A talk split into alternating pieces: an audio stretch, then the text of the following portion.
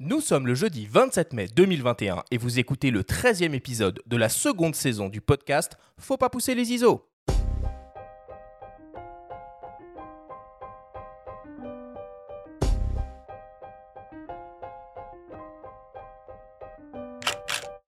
Bienvenue sur Faut pas pousser les ISO, le podcast entièrement dédié à l'image pour tous les passionnés de photos et de vidéos.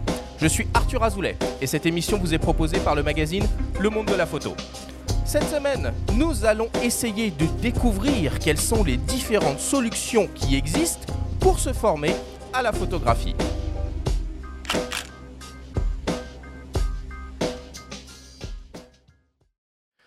13e épisode, Benjamin, 13e épisode. J'espère qu'il ne va pas nous porter malheur. Celui-là, je suis ravi de te retrouver, Benjamin, le rédacteur en chef du magazine Le Monde de la Photo. Comment vas-tu aujourd'hui? Salut Arthur, ça va? Mais non, mais non, pas de superstition. En plus, on diffuse pas les vendredis, donc ça va, pas de problème, c'est le jeudi. Bon, programme très studieux aujourd'hui. Hein. Est-ce que tu es prêt à retourner un peu sur les bancs de l'école? Bah, pas vraiment. Je me dis à mon âge, je suis pas prêt, mais peut-être qu'un jour il faudra. Donc, euh, je vais être tout oui. Bon, en tout cas, on n'est pas tout seul, hein, évidemment, pour, euh, pour parler formation euh, photo. On a le plaisir d'avoir avec nous deux grands spécialistes du sujet que je vais présenter immédiatement.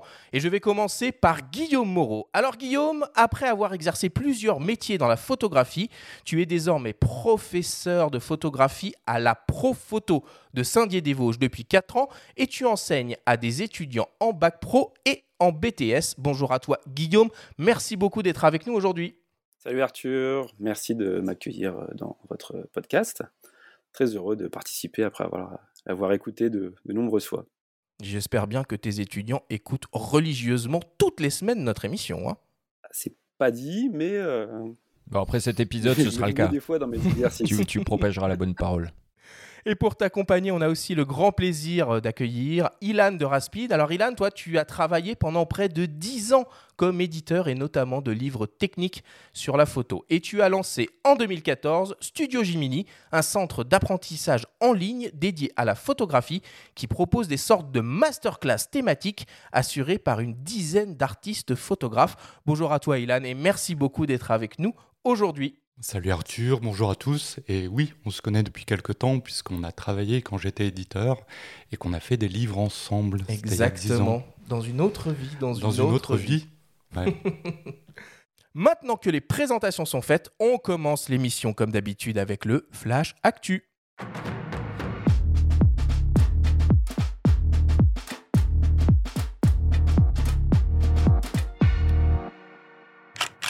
Cette semaine, dans le Flash Actu, Lumix met le paquet sur le micro 4 tiers. Deux rétrospectives majeures seront à découvrir dans l'édition 2021 du festival Visa pour l'image et le programme étudiant Canon est de retour. Le Flash Actu vous est présenté par Fox.fr, le nouveau site des spécialistes de l'image. Panasonic a décidé de faire évoluer son Lumix GH5, un hybride micro 4 tiers taillé pour la vidéo, en une seconde version le GH5 II, désormais aussi taillé pour le cinéma. Côté hardware, on retrouve une nouvelle version du capteur de 20 millions de pixels associé à la dernière génération de processeurs d'image Venus Engine qui ouvre la porte à de nombreuses nouvelles fonctionnalités et modes d'enregistrement vidéo.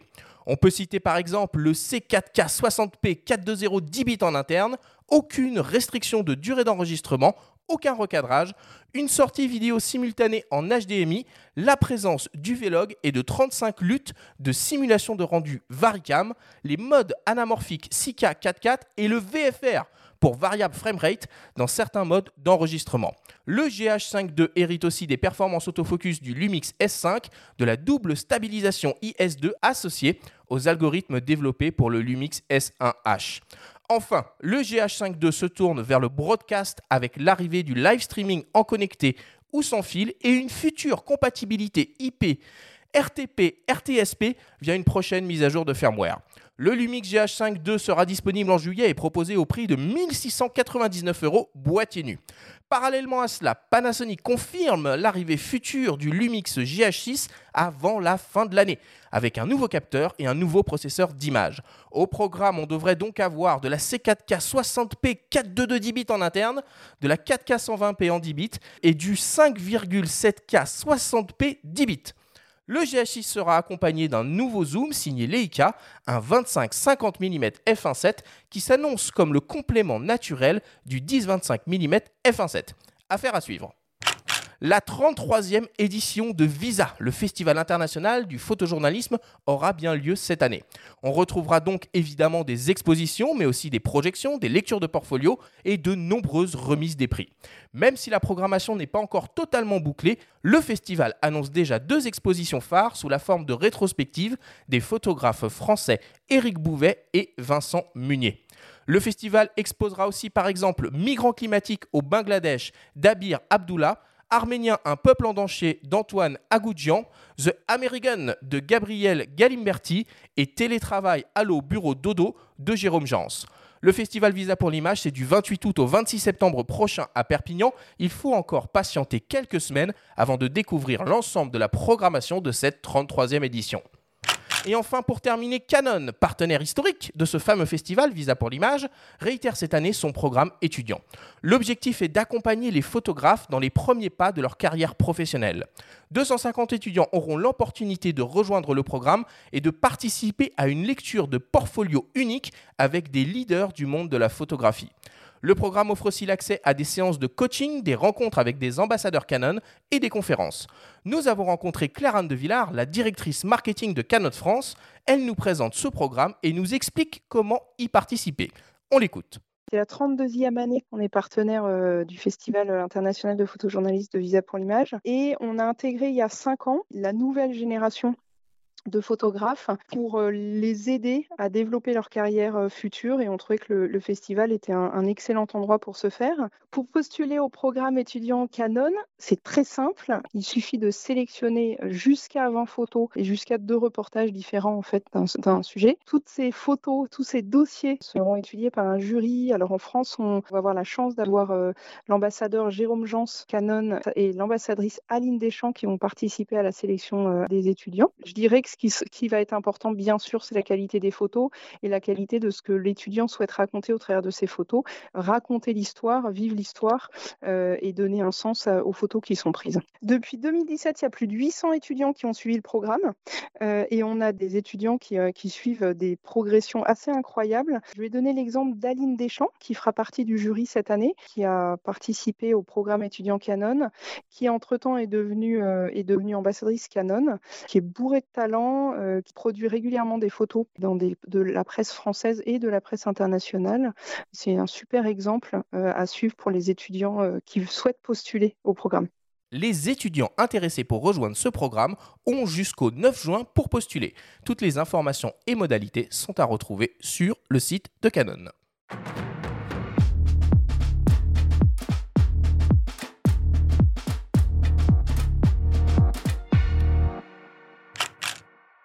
Voilà pour l'actualité de la semaine. Le micro n'est pas mort, Benjamin. Le micro n'est pas mort. Non. Et il n'y a pas que Sony sur le marché, euh, finalement. Bah ouais. Après tous ces longs mois où on a vu des optiques déferler euh, chez Sony, euh, du 24-36 en veux-tu en voilà, non, le micro 4 tiers n'est pas mort, surtout en vidéo. Il y a beaucoup de vidéastes qui privilégient le micro 4 tiers. J'en fais partie sur des, certaines productions où il faut filmer à main levée, notamment, gérer la profondeur de champ. Les GH, c'est vachement bien. Euh, la double stab, ça marche très bien. Donc ce GH5 Mark II, sur le papier intéressant, il est lancé moins cher que le GH5 à l'époque. Mhm. Euh, je crois que c'est 200 euros moins cher. Bon, voilà. Euh, maintenant, la question se posera pour euh, ceux que ça intéresse. Est-ce qu'il faudra attendre le GH6 ou est-ce qu'il faut investir dans celui-là? Bah, C'est ça, ouais. Là, tout le monde va attendre le GH6 avant de, se, avant de se lancer pour voir déjà la différence qu'il y aura entre les deux boîtiers on ne sait, on sait pas grand chose pour l'instant. Hein. Sur, sur, le GH6, on a un, pot visuel avec une prise synchro flash qui apparaît. Donc, ergonomiquement, il devrait pas être très loin. Puis synchroflash pour de la vidéo, ça n'a pas grand intérêt. Il hein. faudra attendre. Et là, non, la, la, très belle, euh, enfin le très beau développement, c'est quand même cette optique 25-50 f1.7. Oui qui va compléter le 10-25 existant. Là encore pour les vidéastes, c'est très très intéressant quand on veut filmer euh, des concerts en basse lumière, ce genre de choses. C'est de très très beaux jouets. Tiens Guillaume, euh, vous êtes tous passés à l'hybride. comment ça se passe là? Les étudiants, ils sont équipés avec quoi? euh, dans votre formation Qu'est-ce que vous leur mettez dans les mains? Ah, c'est une très bonne question. Alors, euh, nous, au lycée, on commence à avoir un parc de matériel qui est pas mal vieillissant. on est surtout équipé en réflexe 24-36 et en boîtier moyen format. On n'a pas encore d'hybride. Alors c'est vrai que les investissements ont été pas mal compliqués en ces périodes de Covid. donc on n'a pas pu faire le renouvellement qui était souhaité. On, avait envie de partir un petit peu sur, sur de l'hybride plein format. Et les élèves, c'est assez hétérogène, hein, l'équipement. certains arrivent avec des petits hybrides APS-C, d'autres ont déjà du réflexe 2436. On commence à avoir maintenant de l'hybride 2436 aussi auprès des élèves. Mais c'est vrai que la grosse majorité des élèves, lorsqu'ils s'équipent, ils arrivent d'abord avec un réflexe APS-C. C'est vraiment gros classique. Quoi. Bah nous, le GH, on va suivre ça de près parce que pour les formations, euh, sur nos masterclass, on suit les artistes photographes sur le terrain et on les suit avec deux GH. En fait, on a un GH4, on a investi assez récemment dans un GH5, effectivement, qui est super bien pour euh, la stabilisation, pour les basses lumières. Euh, c'était toi qui me l'avais conseillé d'ailleurs, je crois, Benjamin, quand on en avait discuté. Donc moi, je suis très content des GH. Je vais voir pour le GH6, à mon avis, il y a un petit peu de temps encore pour peut-être upgrader notre matériel. Bon, Visa pour l'image, du coup, c'est maintenu, confirmé euh, cette année. Benjamin, la, pré-programmation est déjà très prometteuse. Ouais, puis on retrouve avec bonheur deux, photographes français qu'on aime beaucoup ici, Eric euh, Bouvet et Vincent Munier. Tiens, j'en profite pour glisser une petite info concernant Vincent Munier euh, et à l'attention des plus petits. Là, il y a un, livre sympa qui sort pour les enfants aux éditions Plume de Carotte, en fait, où on suit euh, Vincent Munier à travers des, dessins très simplifiés qui nous expliquent euh, l'art de l'affût et de la manière dont il travaille avec certaines de ses photos emblématiques de bœufs musqués, d'ours, euh, etc. donc le photographe vosgien, un petit clin d'œil Guillaume, le photographe vosgien est vraiment voilà, incontournable dans le paysage français. Et c'est bien que dans le cadre de Visa, il soit aussi présent parce que euh, son travail est aussi euh, engagé euh, à travers tout ce qu'il fait et toutes ses alertes autour de la faune et de l'environnement. Donc, oui, on attend avec impatience ce rendez-vous et hum, moi, je ferai tout pour me rendre dans les rues de Perpignan fin août, début septembre. Ilan, euh, vous proposez avec le studio Gemini une masterclass sur le photojournalisme? Alors, on n'a pas encore de masterclass sur le photojournalisme. C'est probablement un sujet qu'on va essayer d'explorer. Ce n'est pas évident de suivre un photojournaliste sur le terrain euh, pour montrer comment il euh, construit ses images. On va essayer de trouver comment faire une part au photojournalisme sur le site, peut-être au travers de live, d'interviews de photojournalistes. Bah, peut-être qu'on contactera Eric Bouvet. très très bonne idée et très bon client. Il parle beaucoup, il a beaucoup de choses à dire, il est passionnant. Parfait. Benjamin, est-ce qu'il y a d'autres actualités qui seraient passées à travers les mailles du filet dont tu aimerais qu'on parle aujourd'hui? Citons quand même euh, le début de l'exposition euh, monstrueuse euh, Amazonia Bien sûr. À, la, à la Philharmonie. Hein. Qui allait? Bon, c'est non, pas, pas encore, mais c'est un peu le, comme un blockbuster. On retourne dans les cinémas à l'heure actuelle. voilà, c'est le truc incontournable, mais il y a les bons et les mauvais blockbusters. On est plutôt dans le très bon là, a priori, avec euh, une mise euh, en scène euh, sonore, puisque ça se passe à la Philharmonie. Les images splendides de, Salgado. Moi, juste avant tous ces épisodes, enfin notamment le second confinement, j'étais j'étais allé à la BNF voir l'expo Noir et Blanc de Koudelka. J'aime beaucoup le Noir et Blanc, donc là, ça fera ça fera un lien euh, sympathique de reprendre avec euh, Salgado aussi. Et j'évoquais Moriyama la semaine dernière. Enfin voilà, les expos reprennent, on va en prendre plein les yeux et c'est très bien. Merci beaucoup Benjamin. On passe à la suite. Euh, c'est le moment de ta, de ta story, de ta chronique hebdomadaire. Alors cette semaine, tu évoques un moment clé de l'histoire de la Ve République, immortalisé par un grand photojournaliste français qui fait actuellement l'objet d'un ouvrage et d'une exposition. C'est la story de Benjamin.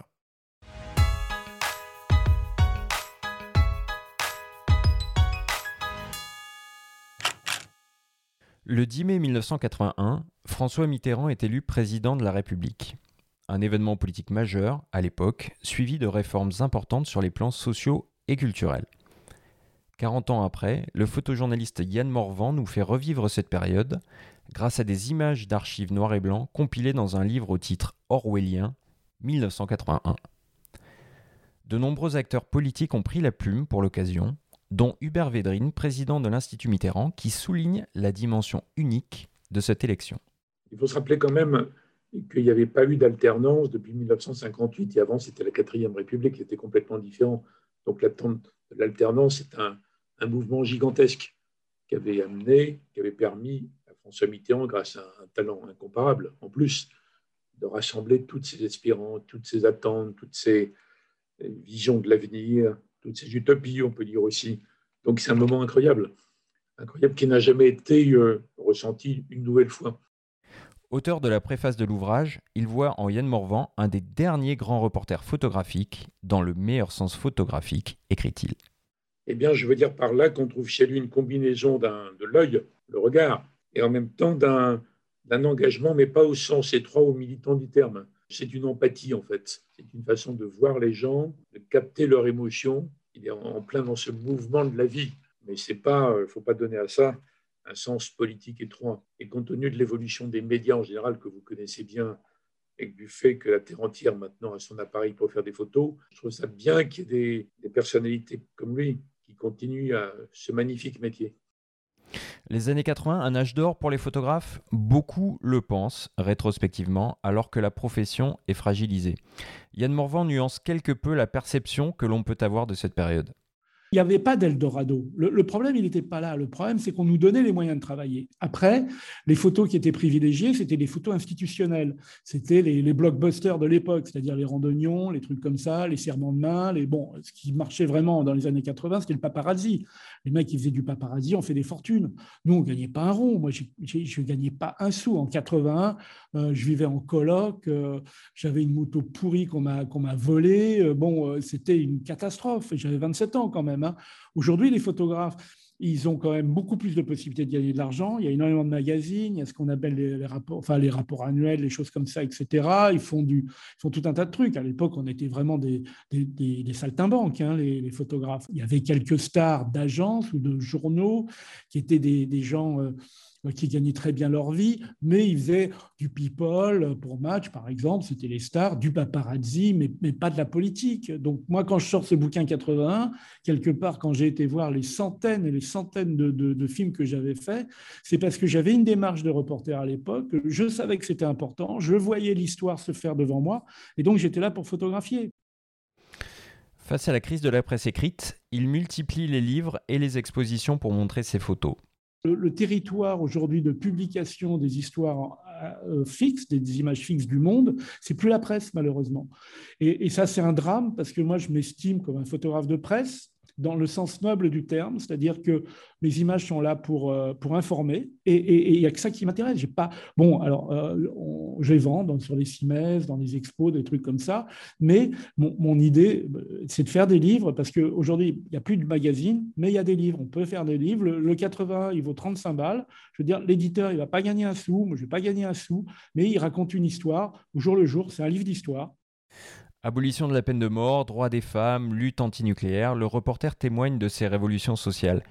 Il assiste aussi au premier Paris-Plage, à l'émergence de la fête de la musique. La culture, reléguée au second plan récemment durant la pandémie, bat alors son plein dans les années 80. Il y a une gigantesque effervescence culturelle. On sait qu'une des immenses décisions de François Mitterrand, ça avait été de doubler le budget de la culture. Doubler. Et d'autres ministres que Jacques Lang n'auraient pas fait un, des, un usage aussi euh, éclatant de ces moyens budgétaires nouveaux. Donc il y a quelque chose qui n'est pas simplement des subventions en plus pour des créateurs ou des, institutions subventionnées, c'est toute une, vie. Et on sent que ça irrigue toute la société, tout ce moment du printemps 81. Donc voilà ce que je ressens. Après, je laisse à chacun la comparaison, comparaison, les méditations qui peuvent en découler. En tant que président des rencontres photographiques d'Arles, Hubert Védrine aborde la prochaine édition avec optimisme, d'autant que la programmation, sous l'impulsion de Christophe Wiesner, a pu être quasiment maintenue dans son intégralité, malgré le contexte sanitaire. Je pense que ça va être les retrouvailles des rencontres d'Arles avec leur public. Parce que c'est ça la marque des rencontres, en fait. Il y a un public formidable, à la fois populaire et varié, cultivé, très ouvert, ouverture, rencontre, et ça, ça manquait quand même sacrément dans la période qu'on n'avait pas le choix, bon, comme tout le monde, hein, dans la période de la pandémie. donc je suis très optimiste pour tout ce qui va redémarrer début juillet. Quant au reporter, il travaille inlassablement sur des sujets au long cours et se démène sur tous les fronts, animé par un seul but, raconter des histoires. En gros, c'est le vieux, là, il sort ses archives. Non, le vieux, là, il a une expo, euh, il a passé un an à Corbeil-Essonne à photographier, il a fait Hexagone pendant deux ans avec Bouvet euh, les années, et puis là, je vais essayer de faire un truc sur le monde du travail. Si je pouvais gérer au Congo, faire un truc, j'ai des plans, etc. etc. Il faut qu'il trouve de l'argent. Et pour trouver de l'argent, ben, il fait du SAV, c'est-à-dire il parle à la radio, il parle à la télé, il essaye de vendre des photos dans les, dans etc., etc. Et il se bouge le cul. Mais le seul, le seul, l'ultime mission, c'est de faire raconter des histoires. C'est tout. Jusqu'à présent, ça fait 47 ans, ouais, 48, j'y suis, euh, j'ai réussi. Inch'Allah, j'espère continuer.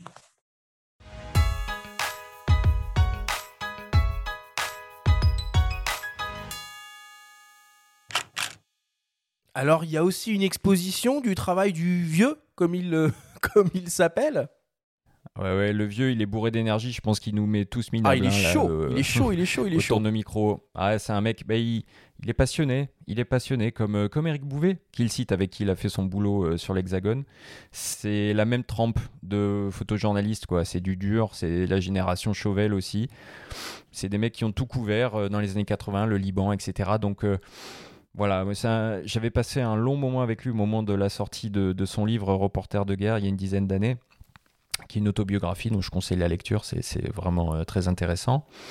Pour tous ceux qui aimeraient aussi se lancer dans le photojournalisme, par exemple, même si c'est compliqué, mais ça l'a toujours été comme il le rappelle. Et oui, il y a le livre qui sort, en 1981, édition euh, au prix de 35 euros, et il y a également une exposition qui est à voir à la galerie Thierry Marla euh, dans le 4e arrondissement à Paris jusqu'au 25 juin. Ilan, qu'est-ce que ça t'inspire tout ça? Eh ben, j'ai très envie d'aller voir, en tout cas, son livre, effectivement, euh, 1981. Euh, en tout cas, il parle avec passion et il parle avec euh, euh, un certain, une euh, très belle énergie de, de son travail. Donc, ça donne envie d'en savoir plus. Guillaume, est-ce qu'il y a certains de tes étudiants qui aspirent à devenir photojournaliste? Alors, c'est très souvent ce qu'on ce qu'on lit dans les, dans les dossiers de motivation pour euh, venir à l'école. Le, le photojournaliste fait souvent rêver. C'est souvent, euh, en effet, une porte d'entrée euh, pour découvrir la photographie, euh, ou du moins ce qu'elle, euh, ce qu'on fantasme sur le métier de, photographe. Et après, bien souvent, pendant les études, lorsque les, étudiants rencontrent en effet la dureté de, ce métier, ils- ils s'écartent un petit peu de cette envie, puis ils vont vers, euh, vers d'autres choses. Mais c'est euh, c'est souvent en fait la, la porte d'entrée pour, pour nombre d'entre eux. Merci Benjamin pour, euh, pour cette story cette semaine qui est toujours euh, aussi passionnante. On passe à la suite et on revient dans quelques secondes après une courte publicité. Vous aimez Faut pas pousser les ISO? Et si vous découvriez Le Monde de la Photo, le magazine? Disponible en kiosque sur tablette et ordinateur ou par abonnement, il est le parfait complément de votre podcast préféré. Tous les mois, retrouvez des actualités, des portfolios, des enquêtes, des reportages, des tests, des conseils pratiques et de prise de vue, des tutoriels pour retoucher vos images, pour devenir un photographe accompli. Infos et modalités d'abonnement disponibles sur le monde de la photo.com. Nous sommes de retour dans Faut pas pousser les ISO avec nos invités, le professeur en photographie Guillaume Moreau et Ilan de Raspide, le fondateur de Studio Jiminy. Cette semaine, on s'intéresse aux différentes solutions qui existent pour se former et pour apprendre la photographie. Alors évidemment, quand on pense formation, on pense naturellement en premier bah, aux écoles de photo qui proposent des cycles d'enseignement pour devenir photographe professionnel, ce si beau métier. Il en existe beaucoup en France, des cycles courts, des cycles longs, des écoles publiques, des écoles privées. Alors avant d'entrer dans le détail, euh, ma première question, une première question qu'on peut légitimement se poser, c'est est-ce qu'il est vraiment nécessaire de passer par une école pour devenir photographe professionnel? Guillaume, qu'est-ce que t'en penses? Oh, la question qui tue pour démarrer. Ah, je pensais que c'était pour la fin. la Ouais, non, t'as vu, on a alors, changé le principe là. Allez, courage. Allez, Allez, vas-y. Alors très clairement, euh, il n'y a pas besoin de, de formation pour être, euh, pour être photographe. C'est euh, un peu d'ailleurs un problème pour ce métier, euh, parce que non, tu vends pas très bien ton, ton école là du coup si tu dis qu'il n'y a pas besoin de formation pour devenir photographe? bah, c'est un peu le problème de ce métier, c'est que par exemple pour ouvrir une boulangerie, il faut un CAP boulange minimum. Pour être photographe, il n'y a besoin de rien du tout. Je me souviens même hein, quand j'étais en BTS d'avoir pris une soufflante extraordinaire par un de mes profs un jour où je n'étais pas très attentif en me disant que si je voulais pas aller à l'école, rien n'était obligatoire. Par contre, très clairement, la formation en photographie quand même te permet d'aller plus vite, je pense. et puis ça élargit tout de suite ta, tes connaissances. Et, et ça, je pense que c'est quand même c'est quand même très très très très bénéfique pour les élèves on peut pas se contenter d'aller juste sur YouTube et de se former ou de faire du DIY comme on peut le faire pour plein d'activités quand même. Euh, il, il, faut, il faut donner un petit peu, euh, un petit peu quelques billes quand même. C'est pas quelque chose qu'on apprend comme ça de but, de but en blanc.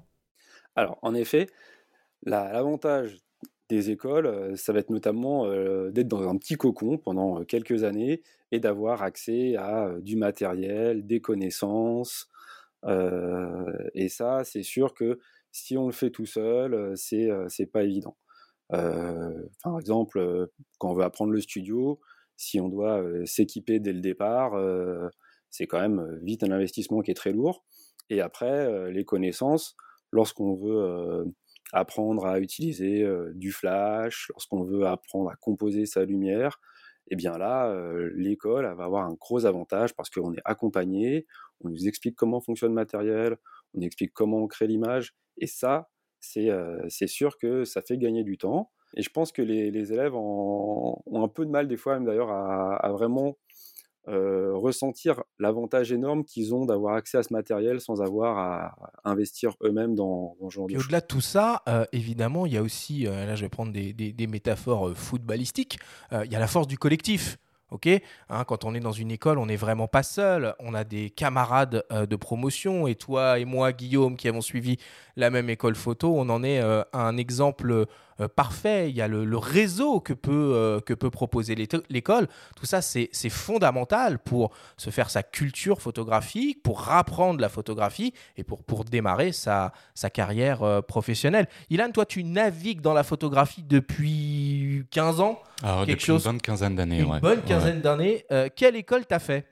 Ah, moi, j'ai pas fait d'école photo en tout cas. Je m'en doutais, c'était un je piège. Suis, c'est la question qui tue? Non, pas encore. Euh, moi, je suis éditeur à la base, c'est-à-dire que euh, mon travail, quand on s'est connu, je faisais des livres euh, pour Pearson où j'ai développé un secteur de guide d'apprentissage de la photo. Et mon travail, c'est de donner la parole, de donner la parole à des photographes et de transmettre cette parole auprès de gens qui souhaitent apprendre, apprendre la photo. Les, livres chez Pearson et même chez Studio Gimni, on ne s'adresse pas à un public qui cherchent forcément à devenir photographe professionnel. On s'adresse à des gens qui sont passionnés, des amateurs de photos, et on va essayer de les amener plus loin et de les aider à devenir meilleurs photographes. Et comment est-ce qu'on reste en phase euh, La question va être valable finalement pour tous les deux. Comment est-ce qu'on reste en phase euh, à l'époque où finalement la plupart des gens maintenant euh, dégainent un smartphone et font des images qui, les, qui vont leur suffire et où il est même possible, des fabricants euh, historiques de flash euh, proposent désormais des modèles conçus pour les smartphones. Donc, euh, comment est-ce qu'on reste en phase avec cette évolution aussi de l'outil photographique? Ah, C'est pas facile à répondre à cette question, mais c'est vrai qu'on est sur un, un, métier où il faut être en veille permanente sur, sur ce qui se fait pour essayer de coller le plus possible à l'actualité professionnelle euh, pour, euh, pour les élèves et les étudiants. Ça, c'est... Oui, parce que tu disais, vous n'avez pas d'hybride, par exemple, dans votre... Euh, on, discutait un petit peu comme ça, vous n'avez pas d'hybride dans votre école, vous, vous, bossez qu'avec des réflexes, des moyens formats à miroir Est-ce que vous avez des cours de community management? Est-ce que vous leur, leur, apprenez à utiliser Instagram, Facebook, LinkedIn? Est-ce que vous les formez à l'iphonographie hein, cette, cette grande, grande mode? Ce terme-là, ça fait longtemps qu'on ne l'a pas entendu, hein, iphonographie. Oui, ça fait 10 ans. ça fait 10 ans. voilà, merci. Ouais. Alors, non, c'est vrai qu'on n'a pas de cours. Alors, c'est vrai que, en tout cas, pour euh, le, programme du, Bac Pro ou du BTS, il est quand même relativement cadré par un programme d'éducation nationale. Donc, c'est vrai qu'on ne peut pas faire ce qu'on veut. Euh, et donc, euh, sur les réseaux sociaux, d'ailleurs, enfin, les, les, élèves, pour le coup, ils sont auto-formés et parfois même bien mieux que, nous. Hein.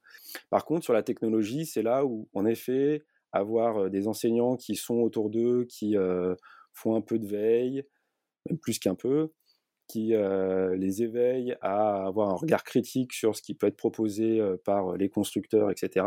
Ça, par contre, je pense que c'est vraiment un, des intérêts d'être en école photo et de ne pas être tout seul au milieu de la jungle et justement du marketing qui va être tout autour du matériel notamment.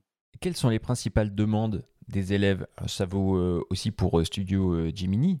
il a nous des gens qui souhaitent se former. Quelles sont les principales demandes ou les tendances? Alors, il n'y a pas de demande qui soit spécifique en fait. je rebondis sur la question du matériel que tu posais à Guillaume. En fait, nous, on s'est totalement émancipé de, cette question. C'est-à-dire que on part du principe que effectivement la photographie est affaire de technique et on a des formations sur Studio Gimini qui aident à maîtriser euh, la technique photo, les bases de la composition, de la retouche, etc. Mais que la photo, c'est surtout et aussi affaire de regard et de qualité du regard. Et à partir de là, on peut totalement s'émanciper du problème et de la problématique du matériel. Et quand ensuite des artistes photographes, on va essayer de montrer comment ils travaillent, de plonger les gens dans les coulisses de la création. Et à partir de là, on peut s'inspirer des techniques, des savoir-faire propres euh, des différents photographes qui ont une légitimité sur tel ou tel sujet, mais on s'éloigne un petit peu de, euh, de la problématique euh, du matériel, ou en tout cas des nouveautés, de la problématique des nouveautés du GH6, 7, 8, etc. etc. Nous, on n'est pas sur, sur cette question-là. Et par rapport aux demandes de nos abonnés, nous, en fait, la plupart des gens, ils arrivent sur Studio Gemini, soit ils connaissent un petit peu les bases de la photographie, mais ils ne savent pas quoi en faire. C'est-à-dire que c'est quelqu'un qui se dit, moi j'ai un, réflexe ou un, hybride, je connais à peu près les bases de la photo, j'arrive à maîtriser mon appareil, mais j'arrive pas à mettre cette technique au service d'une intention et au service d'un regard. Et en fait, en prenant ce pas de côté, en se disant ce qui nous intéresse, c'est moins la technique qui est importante, hein, mais euh, plutôt le regard et la qualité du regard, comment on construit un univers photo. En prenant ce pas de côté-là, on a quelque chose de différent. Une proposition éditoriale différente, en fait. Guillaume, s'il y a bien une, question que doivent se poser tous les, tous les étudiants qui se demandent s'ils vont s'inscrire à une école de photo, est-ce qu'on peut avoir un travail en sortant d'une école de photo et vivre de son métier? Ah, Ça, c'est une très bonne question. Et c'est quelque chose, une question qu'on nous pose très souvent, par exemple aux journées portes ouvertes, hein, notamment les, parents. Et la réponse que je fais, c'est que c'est un métier très dur. Et comme dans tous les métiers très durs, il va falloir de l'implication lorsqu'on va sortir de l'école. Donc c'est sûr qu'en sortant d'une école photo, et ça c'est assez vrai d'ailleurs, quel que soit le niveau, hein, que l'on choisisse de faire un BEP, un bac pro, un BTS, qu'on fasse l'école Lumière ou l'école d'Arles, en sortie d'école, il va falloir s'impliquer énormément euh, derrière pour faire sa place. Et, là, c'est là aussi on voit la motivation des élèves en sortie d'école. D'ailleurs, certains, euh, parfois, sont découragés même par la formation et vont diriger vers d'autres secteurs qu'ils vont découvrir pendant leur formation. Qu'est-ce qu'il existe comme type d'école, euh, du coup, de formation pour devenir photographe? Donc, tu as parlé Bac Pro, Bac Pro, BEP, c'est la même chose ou pas? Alors, le BEP, on va. Ça n'existe plus. le dossier. En fait, voilà, c'est ça. au mois de septembre, là, les dernières personnes qui sont inscrites vont passer les derniers, euh, examens du BEP et après le BEP photo, il disparaît, il n'existe plus. Donc, il existera euh, le bac pro. Ensuite, il y a le BTS, deux ans après le bac. Euh, et ensuite, il y a l'école Louis Lumière et Arles qui vont proposer donc l'équivalent d'un master en photographie. Et ensuite, il y a quelques formations qui proposaient en à la faculté, souvent sur des, choses plus larges qui intègrent de la photographie. Alors tu parles des écoles supérieures et ça tombe bien puisque nous avons pu nous entretenir avec Franck Mindon qui est professeur et coordinateur de la section photographie à l'ENS Louis Lumière, hein, une école très prestigieuse. Il nous présente cette institution et le type de formation qui y est délivrée. On l'écoute. Alors, l'école Louis Lumière a été créée en 1926 par euh, des personnages assez prestigieux qui étaient Louis Gaumont et, Louis Lumière euh, du cinéma, puis euh, notamment aussi des personnalités importantes de la photographie. C'est une formation qui a pour vocation de former des professionnels de la photographie qui euh, sont autant dans le domaine de la prise de vue, de la post-production ou des domaines périphériques de la photographie. Hein. Globalement, il y a trois années. Chaque année est stratifiée de façon assez logique. La première année, c'est une année évidemment de fondamentaux comme la plupart des écoles. Et l'idée, c'est qu'en trois ans, on autonomise l'étudiant. Cela se fait progressivement. Et l'ensemble de ces trois années, évidemment, est parcouru par un projet professionnel de la part d'étudiants, c'est-à-dire que conjointement avec les enseignants, avec aussi euh, ce qui se passe en dehors de l'école, le réseau d'école, les anciens, les anciens étudiants d'école, qui constituent une association qui va créer un parrainage, on va essayer de construire le projet pédagogique euh, avec l'étudiant de manière à ce qu'ils puissent intégrer le monde professionnel avec les meilleurs atouts possibles. Alors, l'école est située à Saint-Denis, donc en plein milieu de la Cité du Cinéma. Cette école est, gratuite. Je crois que les frais de scolarité sont de l'ordre de 200 euros, qui sont des, frais de dossier finalement. C'est une école assez unique puisque c'est bon comme les écoles publiques du supérieur, on n'a pas de on n'a pas de frais annexes. Tous les frais sont, sont payés, y compris des consommables. Donc c'est vrai que c'est une opportunité assez exceptionnelle pour les étudiants. Si on regarde les chiffres des étudiants qui sont intégrés, et ça c'est je pense une des forces de l'école, c'est qu'on a une très très grande diversité à la fois euh, en termes de parité, en termes d'horizon euh, d'études, puisqu'on a des étudiants qui proviennent à la fois d'études de lettres, d'études scientifiques, euh, d'écoles artistiques, et, puis aussi même de Sciences Po, de prépa, enfin et de BTS. Je n'oublie pas non plus BTS audiovisuel, BTS photo. globalement, on a à peu près tout le spectre qui est représenté à l'école. En termes de coûts, il faut compter à peu près combien pour euh, une formation en BTS ou par exemple pour accéder à l'école des Gobelins? Est-ce qu'on peut avoir un petit peu comme ça un catalogue, un aperçu rapide? Pour un lycée euh, privé sous contrat, donc ce qui est le cas par exemple hein, de la Pro à Saint-Dié, on est sur de l'ordre de 1500 euros environ par an pour le BTS. Il y a d'autres écoles qui vont proposer les tarifs euh, plus élevés, ça peut être environ 5000 euros par an. Et puis après, il y a des formations comme les Gobelins qui vont être encore plus chères ou des écoles complètement privées qui vont proposer des tarifs plus élevés. Alors ça s'explique hein, parce que les enseignants ne sont pas payés par l'éducation nationale. Et pour accéder à ces grandes écoles, il y a des concours, il y a des comment on y accède? Alors pour les deux écoles qui sont dans le supérieur, donc c'est-à-dire le NSP d'Arles et Louis Lumière, il y a donc un concours d'entrée qui se fait donc avec des conditions d'accès. Donc il faut avoir un bac plus 2 ou être en train de passer un diplôme bac plus 2. Et donc, euh, alors c'est très souvent que les élèves en BTS, hein, d'ailleurs, vont proposer euh, l'un ou l'autre de ces deux concours qui font office d'une sorte de, prépa un peu améliorée pour, euh, pour ces deux écoles. Et pour les BTS et les bacs pro, comment on fait pour, pour intégrer ces formations? Alors le BTS, c'est le fameux parcours sup. Donc donc là, il y a un cadre très, très précis, très défini, où on a un dossier scolaire à remplir. Les écoles ensuite peuvent avoir un petit peu de, jeu pour demander des portfolios. Donc c'est le cas de quasiment toutes les écoles photo hein, qui vont demander quelques images pour voir à peu près où en est l'élève, le futur élève, avec sa, son appréciation, sa appréciation de la photographie. Et pour le bac pro, pour le coup, là, c'est à la sortie euh, donc de la troisième, hein, en fonction du dossier scolaire, là, ici, il n'y a pas encore de système qui est euh, national comme Parcoursup, où les élèves euh, peuvent s'inscrire à chaque, chaque lycée professionnel qui propose le, bac pro. Alors, si on ne souhaite pas passer par la case école, on peut aussi évidemment se tourner vers d'autres solutions de formation qui existent, comme par exemple les stages et les workshops. Il y a de nombreuses sociétés, instituts qui proposent des, euh, des stages courts pour euh, s'initier euh, en présentiel, hein, j'entends bien, à, la, à la photographie. Par exemple, certains constructeurs disposent de leur propre centre de formation, et c'est le cas de Nikon. Je vous propose d'écouter le témoignage de Thomas Macaire, qui dirige donc la Nikon School. Il nous présente l'esprit des formations Nikon. On l'écoute. Alors la spécificité de la Nikon School, c'est qu'on a des modules qui sont très concentrés, c'est-à-dire qu'en général, on vient à la Nikon School pour une journée ou deux jours. Il y a un catalogue qui est assez, assez, assez vaste. Hein. On a 35 modules répartis sur environ 7 thématiques et on accompagne les photographes soit pour apprendre les fondamentaux quand, quand on a besoin de les apprendre, soit pour venir chercher quelque chose de particulier, travailler une thématique qui soit plus pointue. On est sur du présentiel, des formations qui ont lieu en salle avec un formateur qui est là, avec d'autres stagiaires. Et en fait, cette, euh, cette interaction, elle est, elle est super riche.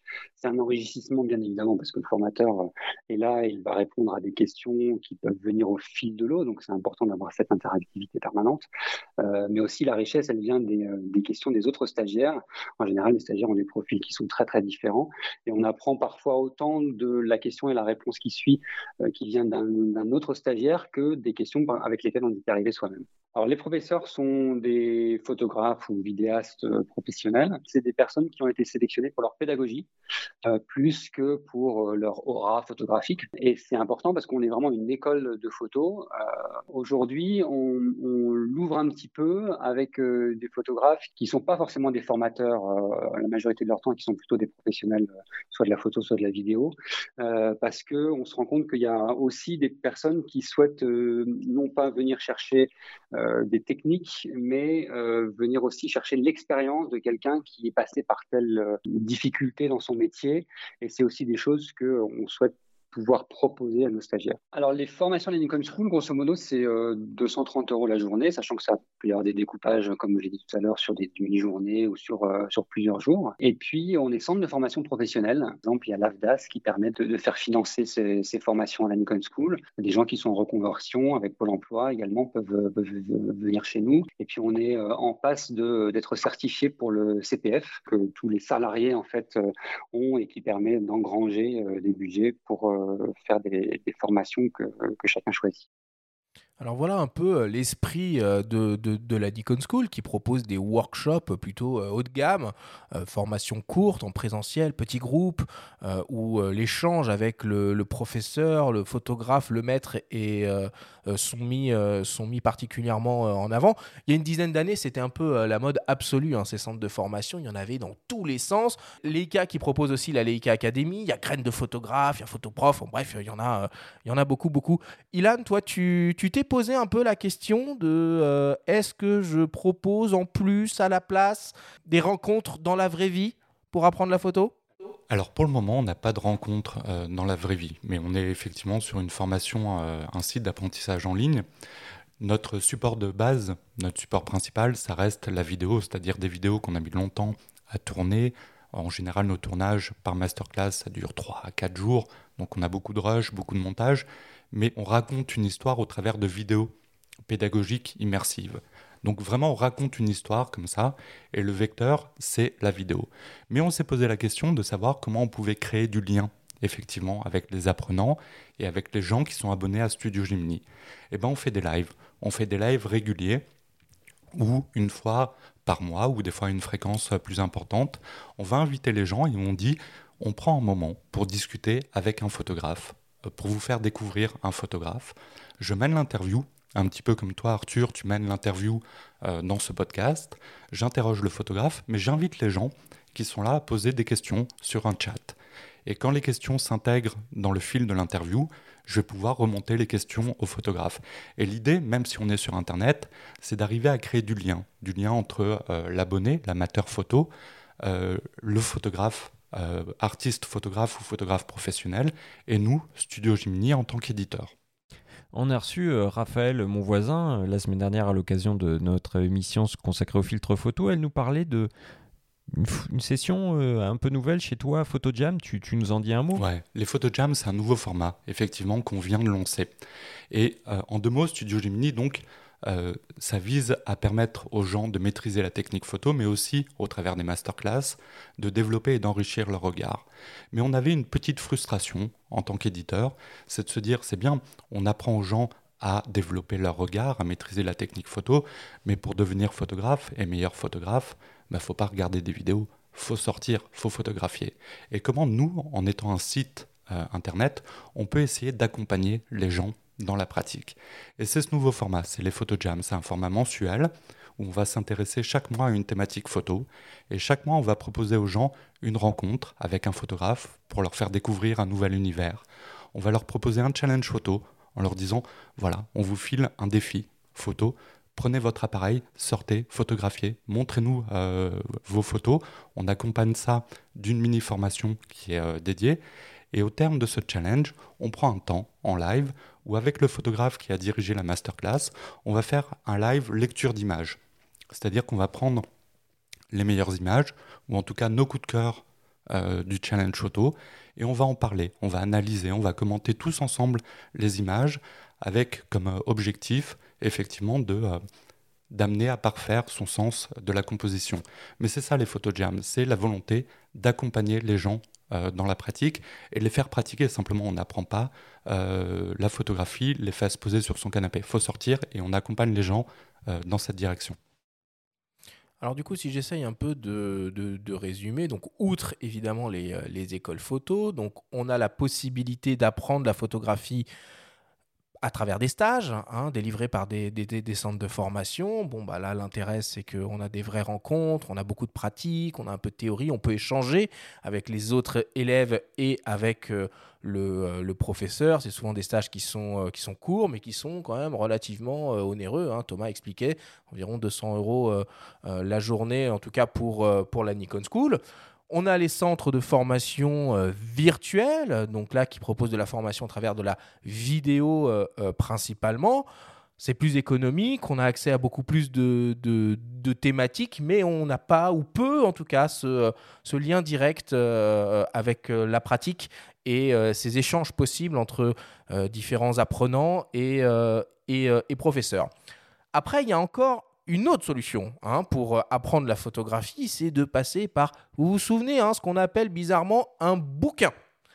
il y a des ouvrages spécialisés euh, proposés par des, par des maisons d'édition. Il y a aussi évidemment la presse spécialisée. Hein. et Benjamin, tu vas nous en parler un peu de votre stratégie éditoriale vis-à-vis euh, des articles type tutoriel dans, dans, quelques secondes.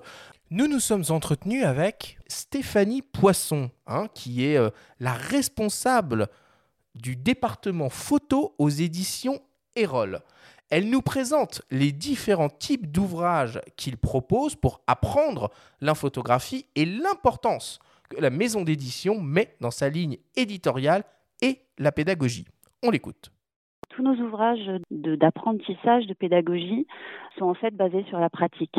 Plutôt que des profs, c'est plutôt des professionnels qui nous font part de leur spécialité, de leur savoir-faire, de leurs connaissances.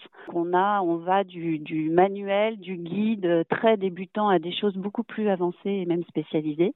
Euh, donc on peut avoir, je ne sais pas, pour démarrer la photo, euh, des petits guides comme Nicolas Cross, euh, j'apprends la photo. On a même une une petite encyclopédie mais illustrée. On a un bouquin sur euh, qu'est-ce que c'est que la photographie, mais que à partir d'infographies. Pour aller plus loin, après les petits guides, on a le guide pédagogique absolu depuis une dizaine d'années euh, avec une photographe extra qui s'appelle Anne-Laure Jacquard. Je crois qu'on doit être à 100 000 exemplaires de son livre, ce qui est très très rare hein, en, technique. Et puis après, bah voilà, on spécialise. Donc euh, notre grosse collection, elle s'appelle Secret de photographe. Je crois qu'on a 34, 36 titres. Et là, c'est des spécialistes qui nous emmènent sur le terrain avec eux. Donc, par exemple, sur la photo d'animaux, il ne s'agit pas de faire le guide exhaustif, le cours sur la photo d'animaux, mais c'est, euh, en l'occurrence, Erwan Balança qui dit comment lui, il vit dans la nature, comment il vit sur le terrain. Il donne évidemment des conseils, des choses à faire et à pas faire mais à la lumière de son expérience. Mais même dans une même collection, par exemple Secret de photographe, où ils sont quand même très nombreux, on demande toujours euh, à l'auteur euh, de quoi il veut parler, dans quel ordre, sous quelle forme. Et après, on travaille euh, avec lui beaucoup sa table des matières et son contenu, parce que nous, on sait qu'il y a quand même des incontournables. Certains ont envie de parler de beaucoup de techniques et puis parfois oublient leur part créative, donc on leur demande de la développer. D'autres veulent aller directement sur leur part créative, mais on leur explique que quand même, il va falloir donner quelques repères sans faire un cours, mais dans un premier chapitre sur un petit peu de matériel, un petit peu de technique, lié, je sais pas moi, à la pose longue, à la photo de sport, à la photo de spectacle. Que l'idée euh, de l'éditeur, c'est quand même d'apporter un savoir-faire et des connaissances magnifiques jusqu'à un lecteur. Et donc, voilà, il y a, une forme de, transmission et de, de, forme qui doit être faite par l'éditeur pour que le livre le plus juste arrive le mieux possible à son lecteur et trouve son lectorat. Ilan, tu voulais réagir Oui, parce que moi je, connais euh, Stéphanie euh, Poisson et je connais le travail euh, qui est un travail très intéressant que font les éditions Erol.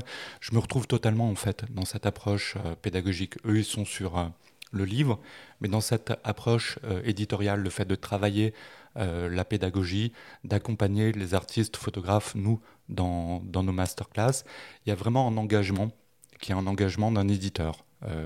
Quand on est euh, Erol, effectivement, on s'engage quand on publie un bouquin sur la qualité du livre qui va être publié. Et bien pareil, quand on est Studio Gymni, on s'engage euh, sur la qualité de la masterclass qu'on va proposer aux, abonnés. Et il y a vraiment ce travail pédagogique qui est à la base de notre approche sur le site comme, comme pour les livres.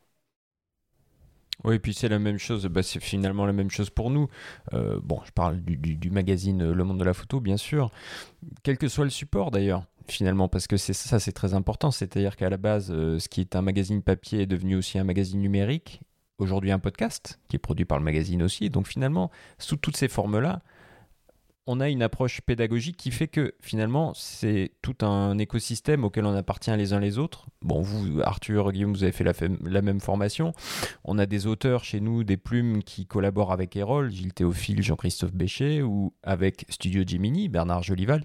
Donc finalement, la pédagogie, elle est aussi un peu dans notre ADN depuis 14 ans que le, magazine existe. Donc je pense qu'on partage euh, effectivement euh, cette belle euh, euh, capsule de, Stéphanie.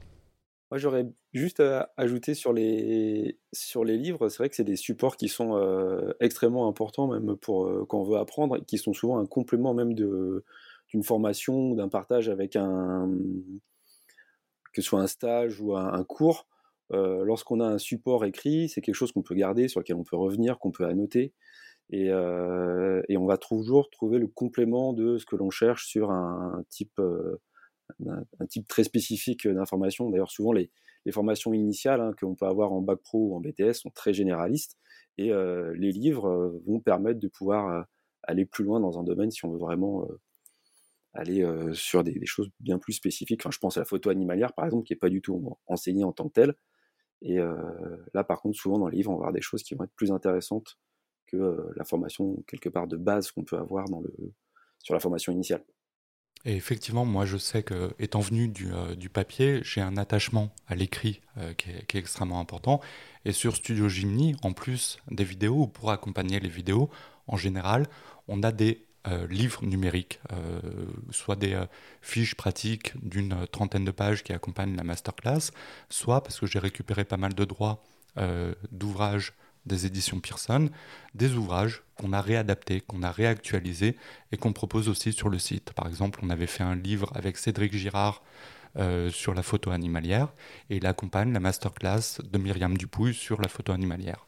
Donc il y a vraiment les différents supports qui coexistent et qui répondent pas euh, aux, mêmes, euh, aux mêmes besoins ou aux mêmes impératifs pédagogiques.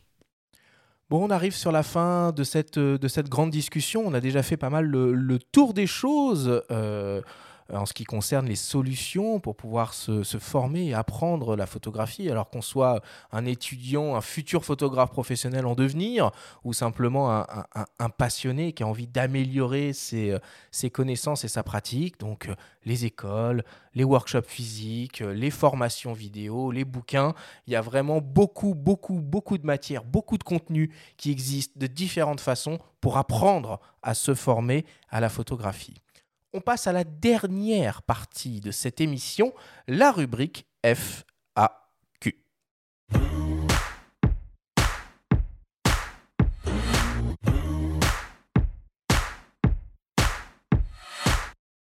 Toutes les semaines, nos invités répondent à vos questions. Vous avez la possibilité de les solliciter sur notre compte Instagram le week-end précédant la sortie de l'émission. Évidemment, cette semaine aussi, nous avons reçu des questions pour toi, Guillaume, et pour toi, Ilan. L'exercice est que vous avez uniquement 30 secondes pour essayer d'y répondre de la manière la plus claire et la plus pédagogique possible.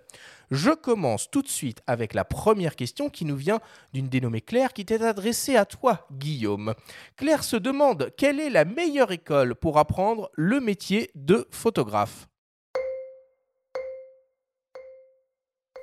En dehors de Saint-Dié-les-Vosges. Ah, question qui tue. Hein. Pas de placement produit, s'il vous plaît. Hein Évidemment. euh, pas de placement produit pour la pro. Euh, la meilleure école pour apprendre la photographie, euh, bah, je pense que c'est faire des photos. Vraiment. Faire des photos et puis euh, faire des photos. Faire Je des suis pas photos, hyper satisfait photos, par cette réponse, moi, personnellement. Et après, C'est un les bon mantra, c'est un bon mantra. Mais pourquoi pas Pourquoi pas Je respecte, je respecte. Deuxième question qui nous vient d'un dénommé Dimitri qui t'est adressé à toi, Ilan. Attention, exercice de style, de communication, de marketing. Dimitri se demande si tu peux donner trois raisons pour lesquelles il devrait s'abonner à Studio Jiminy. Bah, la première raison, c'est peut-être qu'en ce moment, on a une promo sur l'abonnement annuel. Donc, c'est le moment au moins de regarder, cher. euh, de regarder sur, euh, sur le site. Non, je pense qu'on a une offre éditoriale qu'on ne retrouve pas dans le, dans le paysage. C'est-à-dire que si, euh, Dimitri, tu souhaites non seulement parfaire ta technique, mais aussi développer ton regard en découvrant comment travaillent des dizaines de photographes aux univers très différents, plonger dans leur univers au travers de masterclass très, très différentes, je pense que c'est un bon moyen en tout cas de regarder ce qu'on fait. Merci Ilan. Et enfin, dernière question qui nous vient de Paco46, qui t'est destinée à toi, Guillaume. Paco se demande quels sont les principales débouchés à l'heure actuelle pour les photographes et se demande aussi s'il vaut pas mieux miser sur la vidéo. Ah, ça, c'est une très bonne question. Le bac pro, d'ailleurs, intègre une partie euh, vidéo dans sa formation, ce qu'on n'a pas en BTS. Et euh, aujourd'hui, les meilleurs débouchés, bah, c'est euh, c'est là où, tu as envie d'aller faire des photos, j'ai envie de te dire. C'est surtout ça. Quoi. Les, ça peut être du portrait social, du reportage, euh, du studio. Mais euh, c'est vraiment aller euh, là où on a envie, surtout quand on sort des. Merci beaucoup, Guillaume.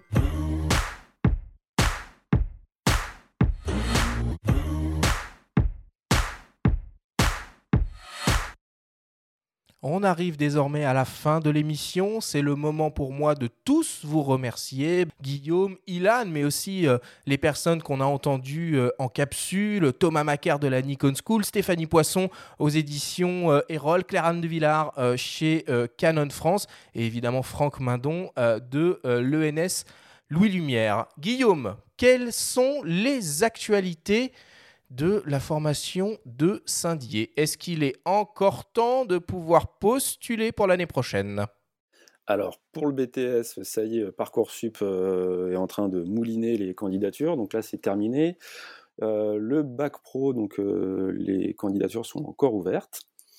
Et puis pour nous, l'actualité, ça va être bah, les diplômes maintenant, hein, surtout qu'on a été pas mal bousculé sur, sur cette fin d'année, donc un gros travail de tirage, notamment des travaux des élèves pour les, les candidats au bac pro et au BTS. Merci beaucoup Guillaume, c'était vraiment un plaisir de t'avoir avec nous euh, dans cette, euh, dans cette émission. Bah, écoutez, un plaisir de participer. Puis euh, ça me fait un peu bizarre hein, de vous entendre et de devoir répondre aux questions cette fois. Ilan, quelle est l'actualité du studio Gemini? L'actualité est assez riche puisque là on termine une photo jam sur euh, la photo de paysage. Dès le mois prochain, on en a une nouvelle sur la création numérique où on aura notamment une formation euh, assez longue sur euh, Affinity, un logiciel qu'on nous demande beaucoup actuellement. Donc voilà, on sort notre formation sur Affinity. On aura des choses sur la photo du ciel qui arriveront en juillet, du ciel et des étoiles parce que ce sera le moment, et plein plein d'autres formations qui sont en cours de montage. Donc beaucoup d'actualités à suivre. Super, bah écoute, euh, merci à toi aussi hein, d'avoir été avec nous. C'était un, un plaisir de te, de te retrouver après tant d'années. Plaisir partagé, j'ai été ravi. La semaine prochaine, nous allons découvrir le métier de tireur argentique avec une grande masterclass proposée par Guillaume Geneste du laboratoire La Chambre Noire à Paris. Merci à tous de nous avoir écoutés, prenez soin de vous et à la semaine prochaine.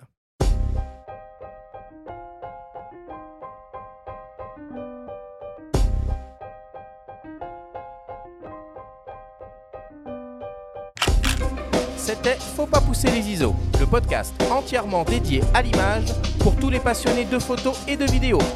Abonnez-vous à notre chaîne et retrouvez l'intégralité de nos émissions depuis toutes les plateformes comme Spotify, Apple Podcasts, Google Podcasts, Amazon Music, Deezer et YouTube. Rendez-vous jeudi prochain pour un nouvel épisode. D'ici là, faites de la photo et n'oubliez pas, faut pas pousser les ISO.